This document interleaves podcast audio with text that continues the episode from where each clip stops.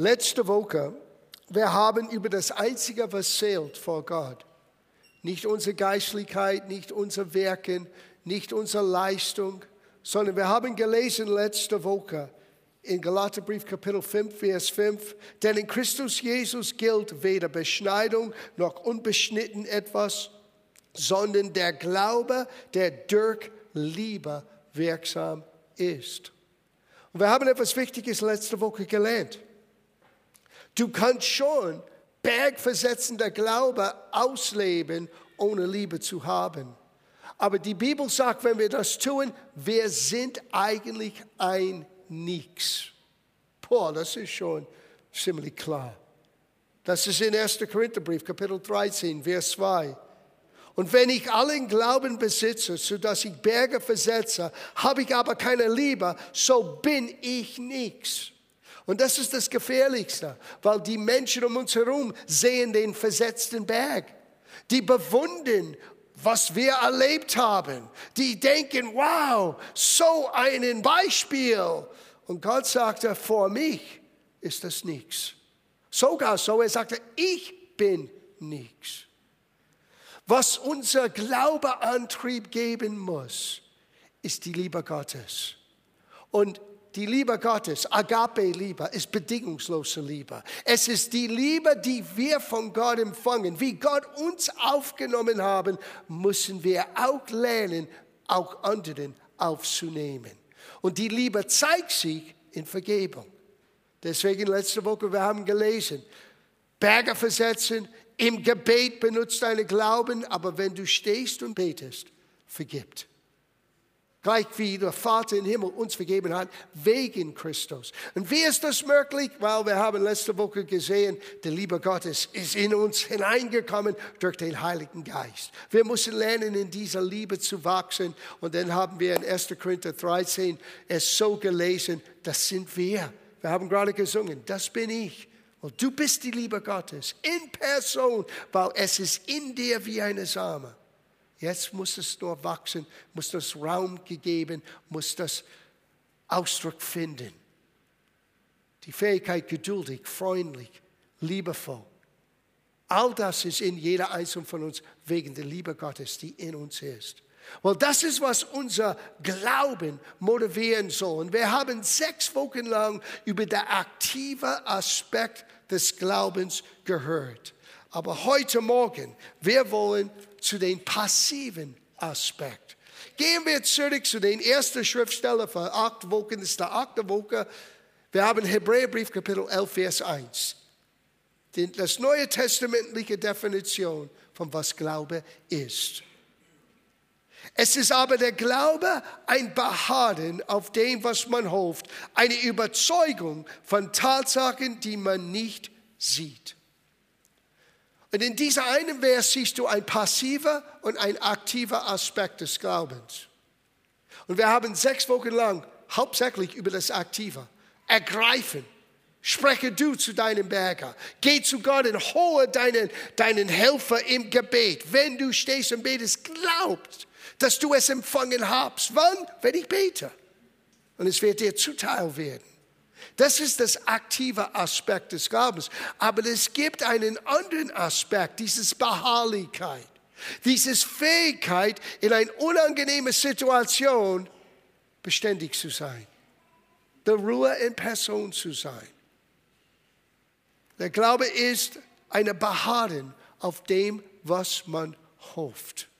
Und es ist genau auf diesen Aspekt wollen wir heute Morgen unser Augenmerk richten. Die Fähigkeit, beharrlich oder in Ruhe Beständigkeit auszuleben, mitten in einen Sturm, den wir heute anschauen wollen miteinander. Gehen wir zu Hebräerbrief Kapitel 3, weil da ist diese wunderbare Aussage für uns zu finden. Es ist die Geschichte gesehen von unserer heutigen Perspektive sagt man nach dem Kreuz, nach dem, was Jesus ermöglicht hat für uns. Wir können jetzt schauen, was das Volk Israel erlebte und wo sie versagt haben. Und wir werden etwas Erstaunliches hören. Dasselbe Gefahr ist da für uns heute. Obwohl wir haben einen neuen Bund, ein besserer Bund mit besseren Verheißungen, wir können immer noch dasselbe Gefahr angehen. So, lass uns das anschauen miteinander. Wir beginnen in Hebräerbrief Kapitel 3, am Ende von dem Kapitel in Vers 17. Welche söhnte er aber 40 Jahre lang? Es war eine Generation, 40 Jahre lang in der Wüste. Oh, Gott hat mich in die Wüste geschickt. Well, wait a minute, wait a minute, langsam hier. Die ganze Reise von Ägypten bis zu das verheißene Land hätte weniger als eine Woche gedauert. Hätten sie Gott vertraut. Aber du kannst 40 Jahre lang, hör gut zu heute Morgen, du kannst 40 Jahre lang im Kreise drehen indem du denkst, wow, schau, was ich mit Gott alles erlebe. Und die ganze Zeit, du drehst dich nur im Kreisen. Und es ist schön zu wissen, im Kreisen, die hat nie neue Schuhe gebracht, 40 Jahre lang. Die hatten alle Versorgung erlebt. Gott hat einen himmlischen Catering-Service, die jeden Morgen Manne gebracht hat. Die hatten Zentralheizung, eine Wolke vom Feuer über das Volk in der Wüste. Was? Es wird kalt in der Wüste. Jeden Abend. Zentralheizung. Tagsüber eine Wolke, die sie beschützt hat von der Sonne. Sie haben Klimaanlage gehabt. 40 Jahre lang. Na, wir können uns alle freuen über das, aber die sind nie ans Ziel gelandet.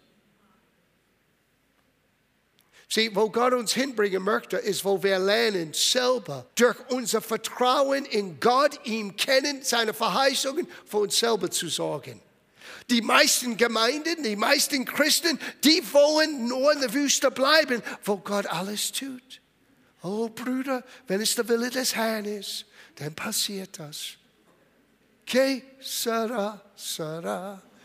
Was immer wird sein wird. No! Wir sollen im Leben herrschen. Wir sollten lernen, in das verheißene Land zu gehen. Und hier ist das Erstaunliche aus Josua mit der nächsten Generation in das verheißene Land kam, alle Manna hat aufgehört. Himmlischer Catering Service ist nicht mehr notwendig, deswegen kein Geschäft mehr. Warum? Weil jetzt können sie selber pflanzen und ernten. Jetzt können sie selber bestimmen, wie die Zukunft sein wird. Und das wollte Gott vom Anfang an. Er möchte nicht kleine Babys immer haben. Babys sind süß. Ich liebe es, mit meinem Enkelsohn zu spielen. Aber ich merke, wie er wächst, wächst, wächst, wächst, wächst. Es ist erstaunlich. Und umso mehr, dass er kluger wird, umso mehr, dass er mehr genau in seiner Art und Weise sagen kann, was er haben möchte, was er nicht haben möchte, ist es noch mehr Spaß. Gott möchte, dass wir wachsen in ihm, dass wir als erwachsene Männer und Frauen mit ihm ziehen und lernen durch seinen Gnade für uns selber zu sorgen. Wow. So, schau das an jetzt von ein bisschen anderen Perspektive. Wäre es nicht die, welche gesündigt hatten, deren Leibe in der Wüste fielen, welche schwor er aber, dass sie nicht in seine Ruhe eingehen. Bitte unterstreicht das. Wir reden immer von dem verheißenen Land, aber Gott redet vom Ruhe. Sag's nochmal. Wir reden immer vom verheißenen Land. Gott redet vom Ruhe. Und hier ist das Erstaunliche. In Gottes Auge Ruhe heißt, zu lernen, mit ihm Herausforderungen zu erobern. Komisch, ha? Die mussten Jericho einnehmen.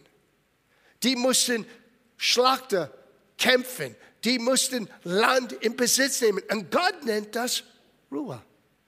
Weil mit jedem Sieg haben sie Gott besser kennengelernt.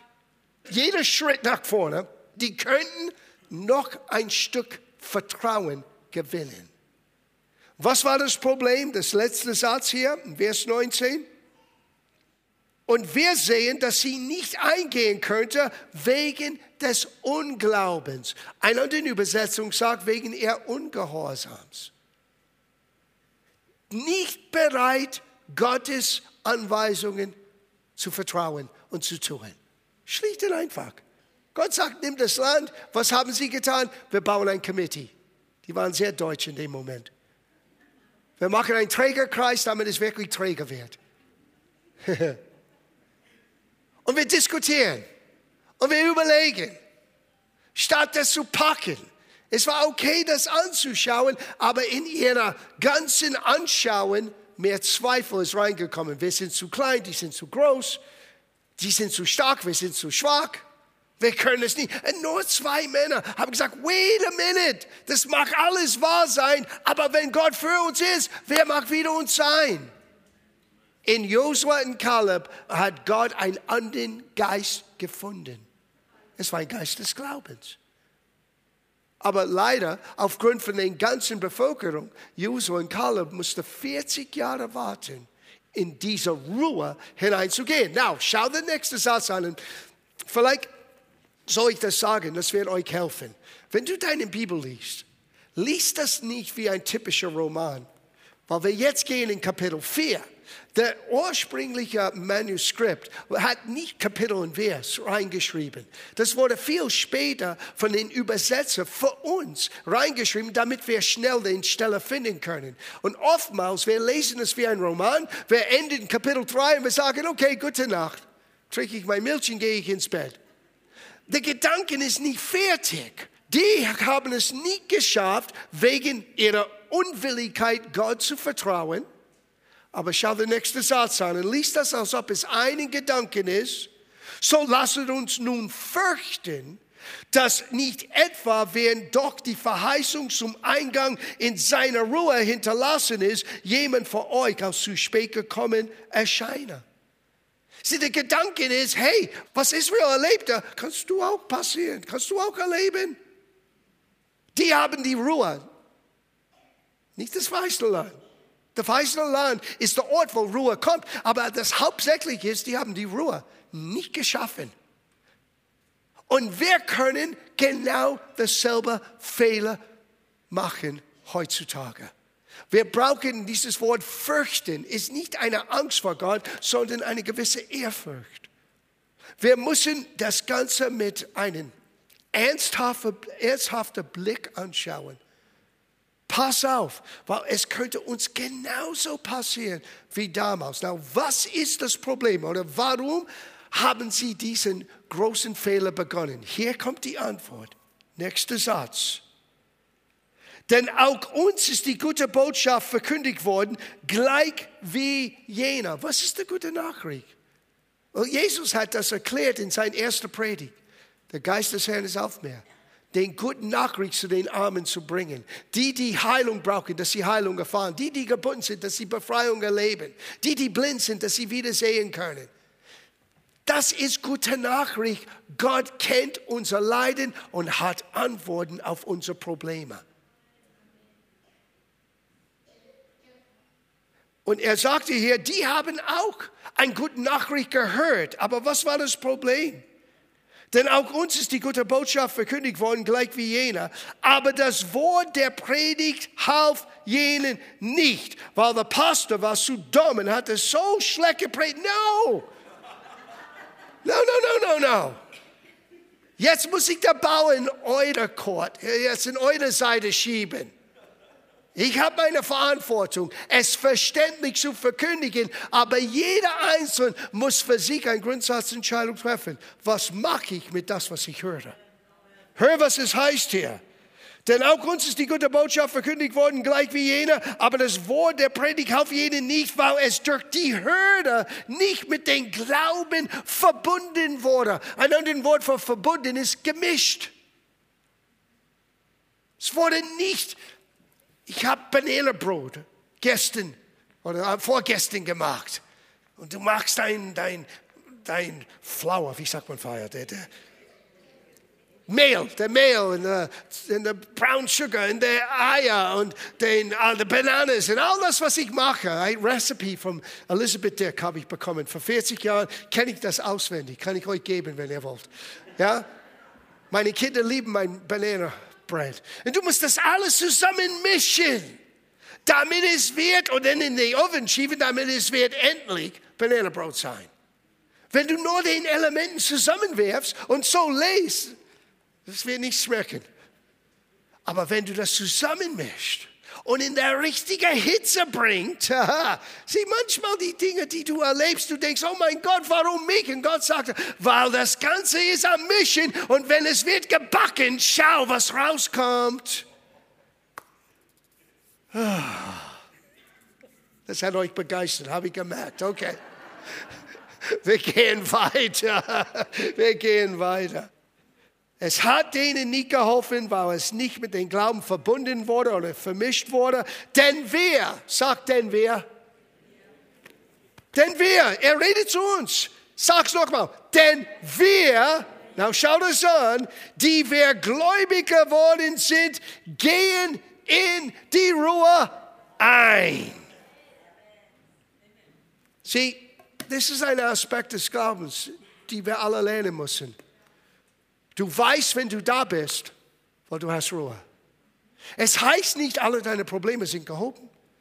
Es heißt nicht, wow, es ist wie magisch, es alles funktioniert und alles ist rosy, schön und glatt. No, es heißt, du gehst in die Ruhe hinein.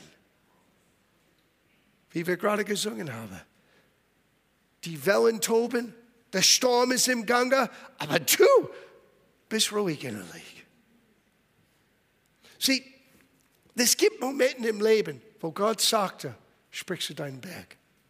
Es gibt Momente im Leben, wo du weißt, ich muss die Verheißung holen, der Wille Gottes holen im Gebet. Ich glaube, ich es, dass ich jetzt es empfangen habe. Aber es gibt Momente, wo Gott sagt nichts. Was tust du dann? Lerne in die Ruhe hineinzugehen. Die Beharrlichkeit der Hoffnung. Welche Hoffnung? Der Hoffnung, dass Gott ist, was er sagt, dass er ist. Der Hoffnung, dass Gott meine Situation helfen wird und ich halte fest an dieser Hoffnung und ich gehe in die Ruhe hinein. Ich habe das gerade in mein persönliches Leben erfahren, die letzten drei Monaten. Ich habe niemandem etwas gesagt. Ich habe mit keiner gesprochen, bis es zu einem Punkt kam, wo es könnte medizinisch zu einem Eingriff kommen. Und dann habe ich mir einer das gesagt. In Ende November habe ich eine äh, normale Untersuchung gemacht und in meinem Blut haben sie etwas gesehen. Oh, du musst zu diesem Spezialist gehen. Gehe ich dann in Anfang des Jahres zu dem Spezialist und er sagte, uff, wir sehen etwas hier. Ich werde euch nicht verlangweilen mit meiner Situation. Und dann sagte er, wir warten ein, zwei Wochen oder drei Wochen, wir machen nochmal Blut. Oh, es ist unverändert, gleich ein Biopsie.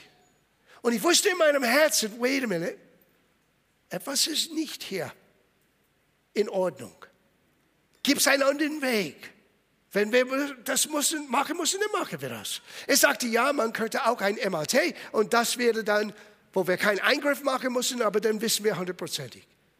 Na, ich wusste die ganze Zeit, weil Gott hat zugeflüstert, hab Vertrauen. Aber ich habe auch alles getan, weil wenn mein Glaube am Wirken ist, die Realität wird mein Glauben nicht stören. Ich möchte wissen. Und wenn etwas zu tun ist, wo ich Gottes Hilfe holen muss, tue ich das. Aber für zehn Wochen lang, bis wir fertig waren mit der MRT und der Arzt hat gesagt, ist alles gut. Was ich wusste innerlich war, ich bin kein Arzt, aber ich wusste intuitiv, war genau das Problem. Und für zehn Wochen lang musste ich das mit mir rumschleppen. Und ich bin genauso ein Mensch wie du. Die Gedanken, der großen Angst, well, der Diagnose wird das sein. Und ich kann allerlei Vorstellungen in meinem Kopf haben und ich musste das widerstehen. Wie? Ich ging zu Gottes Wort. Ich las, für mich, ich las durch den Evangelien, wie Jesus durch die Straßen ging und hat den Menschen geholfen, den Menschen geheilt, wie Menschen Helfer von Gott empfangen haben. Ich las das in mir jeden Abend, niemand wusste es. Ich habe mein Glauben gestärkt, mein Vertrauen gestärkt. Ich habe kein Wort von Gott, sprich zu deinem Berg. Ich habe kein Wort von Gott, geh und bete mit jemandem. Ich habe nur Ruhe. Geh in die Ruhe hinein. Und oftmals ist es hier oben, wo wir am Kämpfen sind. Ich war bereit zu tun, was alles notwendig war. Weil ich bin völlig überzeugt, ich bin noch nicht am Ziel. Ich habe zu viel zu tun. Ich, bin nicht bereit auszuchecken so früh. So, ich bin bereit, das anzugehen. Was komme, was kommen mag. Gott wird, mich, wird mit nicht nur bei mir stehen, er wird mich durch das bringen. Aber es gibt Momente im Leben, wo wir in die Ruhe hineingehen müssen. Und ich musste mein eigenes Herz immer wieder anschauen. Bin ich ruhig oder bin ich nervös? Und jedes Mal, wenn ein Funken von Nervosität, ein Funken von, das ist, könnte, könnte schlimm sein, ich bin zurück zu der Quelle von meinem Glauben gegangen. Und ich habe nicht ein einziges Mal ein Wort gehört. Aber ich blieb in das Vertrauen, Gott leitet mein Leben. Gott führt mich, Gott meint es gut mit mir, er bringt mich durch. Komme, was kommen mag. Und ich merkte, wie ich mehr und mehr zur Ruhe gekommen bin. Now, als der Arzt sagte nach der MRT, alles ist gut, habe ich mich gefreut? Natürlich. Aber ich merkte den Unterschied, als ich dort wartete, bevor ich reinging. In mir war nur eines, komme was kommen mag, I'm okay.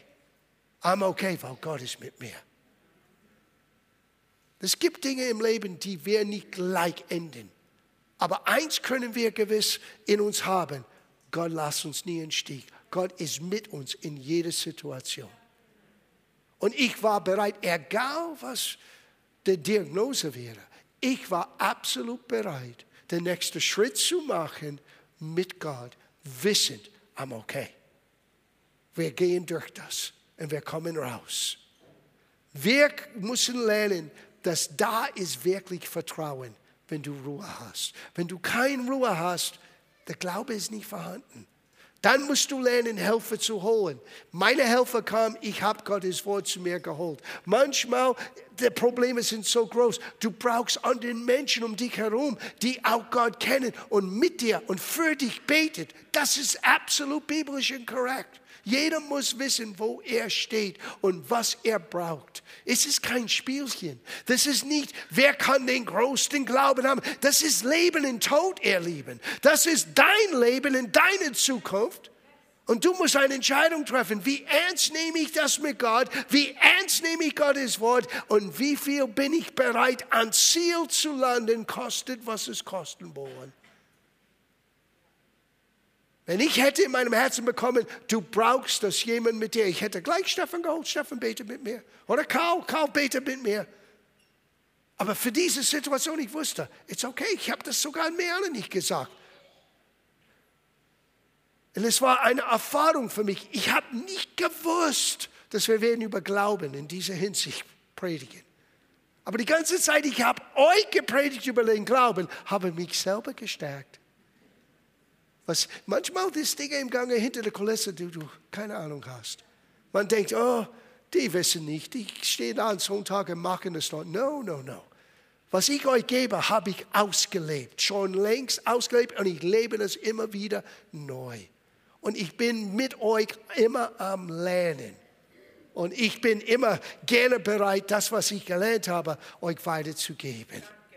Okay, so lasst uns weitergehen. Wir sehen, selber Kapitel. Denn wer in seine Ruhe eingegangen ist, der rührt auch selbst von seinen Werken. Sieh, du hast gewisse, ah, wie kann ich das sagen? Du hast gewisse, ein System in dir eingebaut von Gott, um dir zu helfen, ob du wirklich im Glauben stehst. Bist du ruhig? Nummer eins. Nummer zwei, wenn du wirklich in der Ruhe hineingegangen bist, du hörst auf, wie eine Hühner ohne Kopf überall hinzurennen.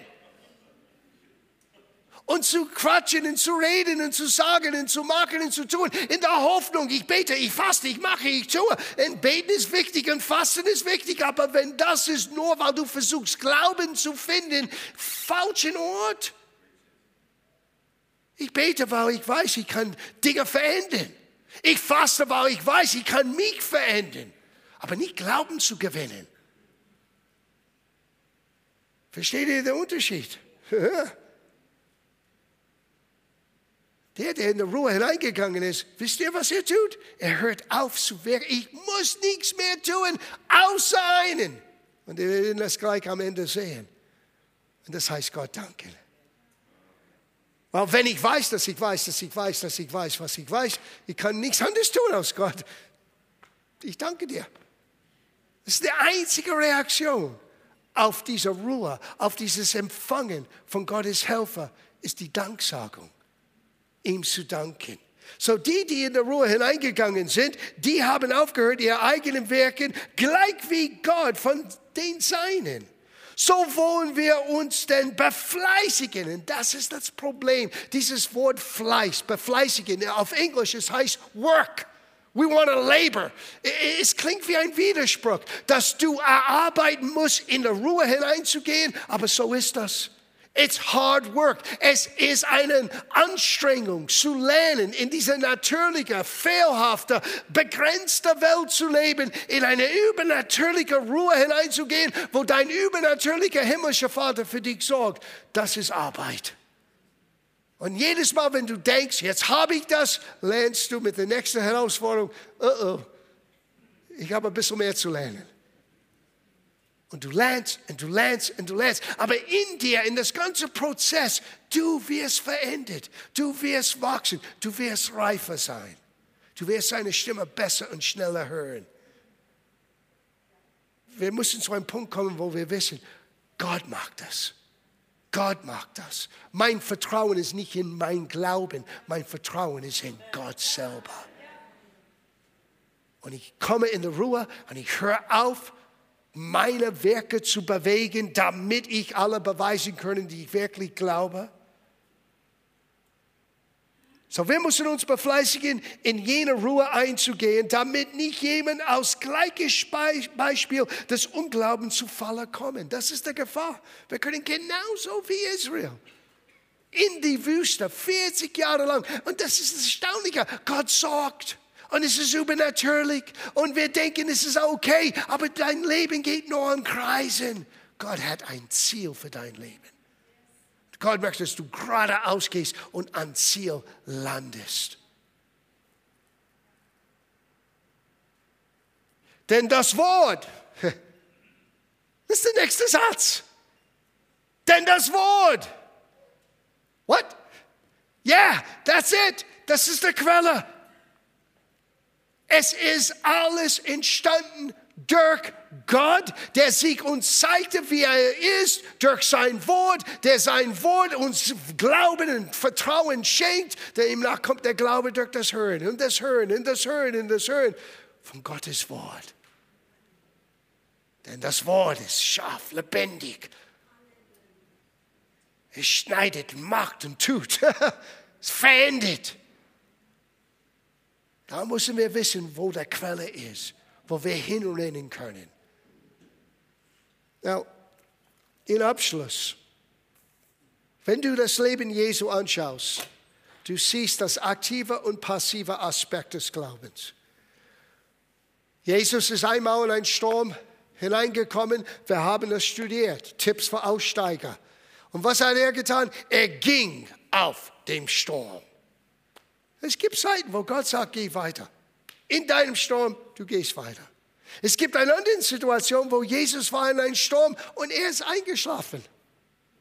Und all die anderen im Boot haben gedacht, wir kommen um. Er schläft. Was hat er getan? Er steht auf und sprach, sei still. Der Sturm war ruhig. Sieh, es Momente, wo du agieren kannst. Er ging, er sprach, dieser aktive Aspekt des Glaubens.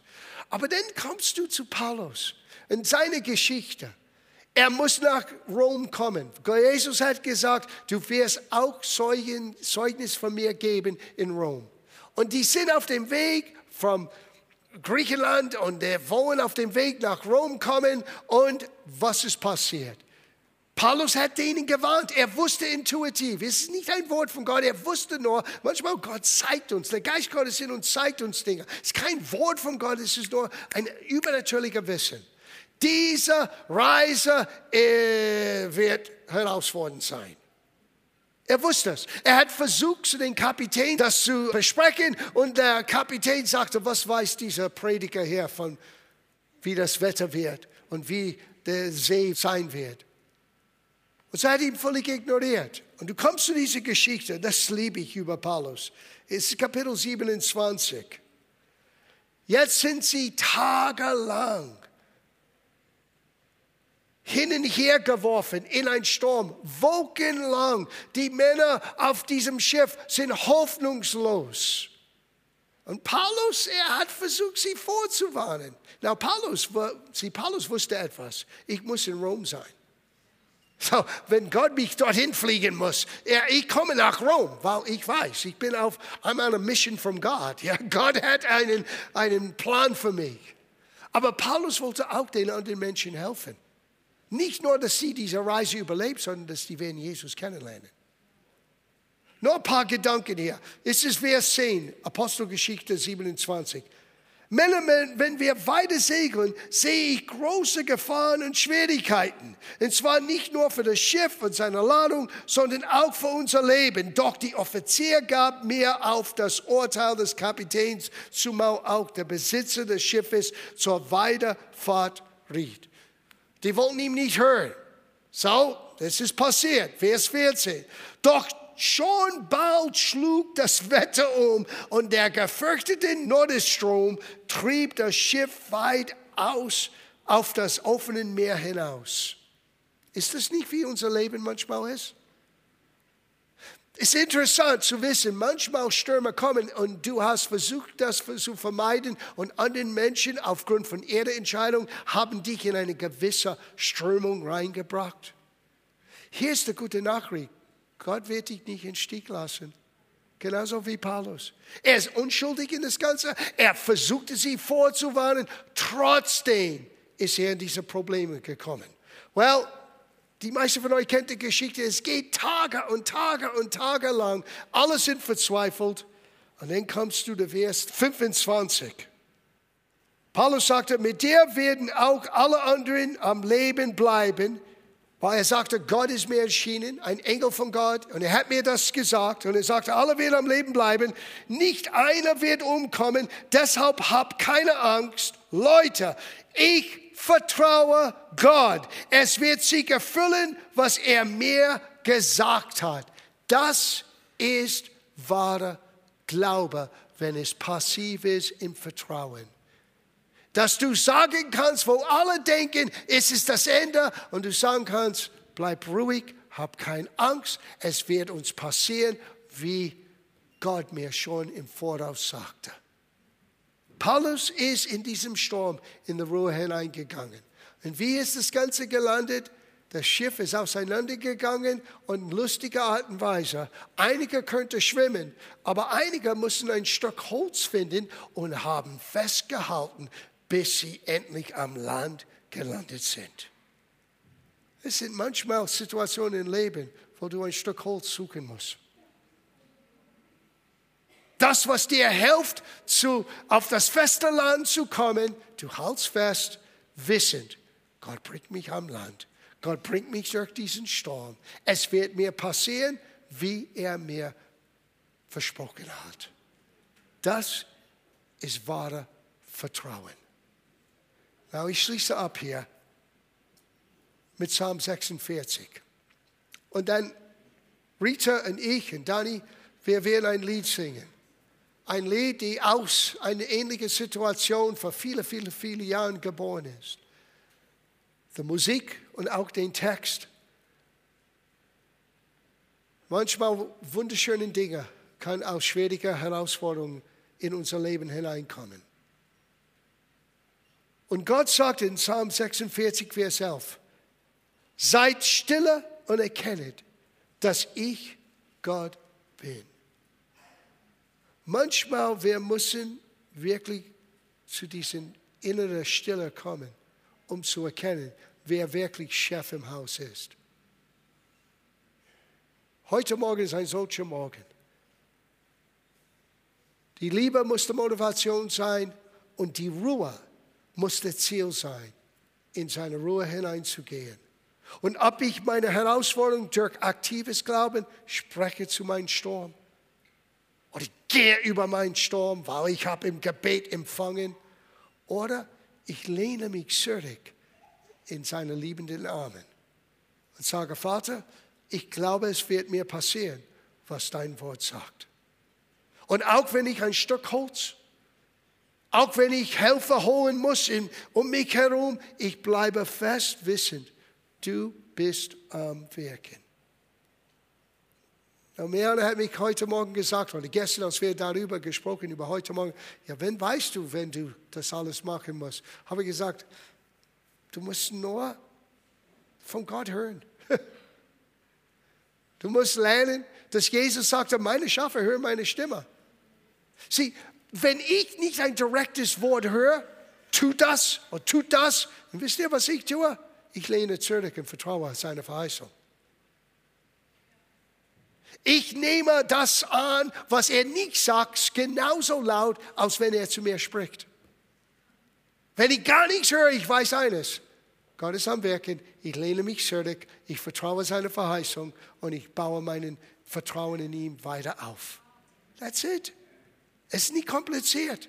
Ich versuche nicht zu meinem Berg zu sprechen, wenn Gott mir das nicht sagte, weil das ist nur meine Plappe. Ich renne nicht so schnell und alles im Gebet mit anderen. Gebet ist wichtig.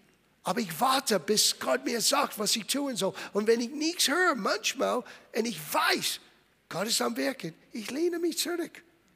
Und ich habe meine Augen immer auf, falls ich ein Stück Holz irgendwo brauche. Ich habe meine Augen aufgehabt bei dem Arzt letzte Woche. Hätte er gesagt, wir müssen das und das tun, ich hätte gleich gesagt, okay, machen wir das. Und das hätte für mich wie Holz sein, aber ich wusste, Gott wird mir durchbringen.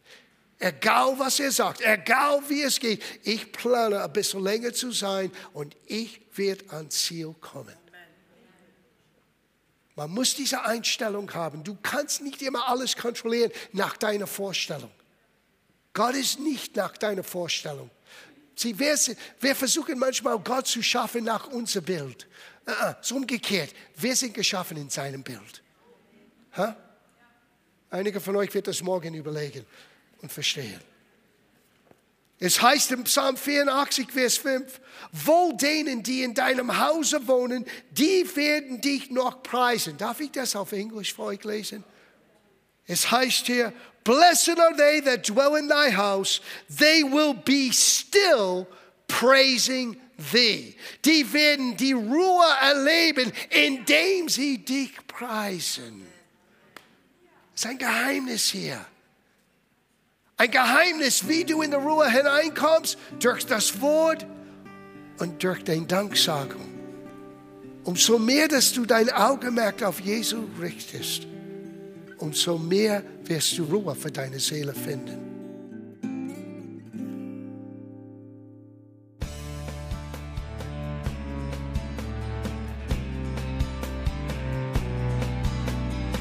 Liebe Zuhörer, das war ein Ausschnitt eines Gottesdienstes hier im Gospel Life Center.